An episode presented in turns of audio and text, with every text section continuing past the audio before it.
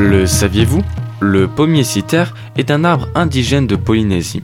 Son fruit, la prune ou pomme citer ou en tahitien Vi'i Tahiti, est fort apprécié par les Polynésiens et les Antillais.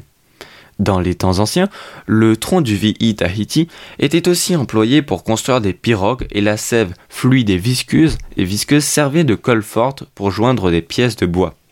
Sous la peau du fruit, la chair est comestible et va du vert clair au jaune. Sa saveur est très agréable, sucrée et acidulée.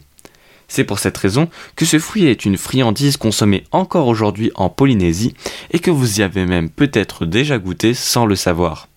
En effet, la pomme citer est consommée en tranches encore vertes avec du, du sel ou de la poudre de bonbons chinois plus communément. En Martinique, on fait avec les fruits verts un jus vert au goût herbacé très populaire et une boisson faiblement alcoolisée qui se rapprocherait du cidre. On prête aussi à ce fruit des propriétés médicinales protégeant des maladies cardiovasculaires et anti-stress grâce à sa haute teneur en provitamine A, en vitamine C, en calcium et en fer.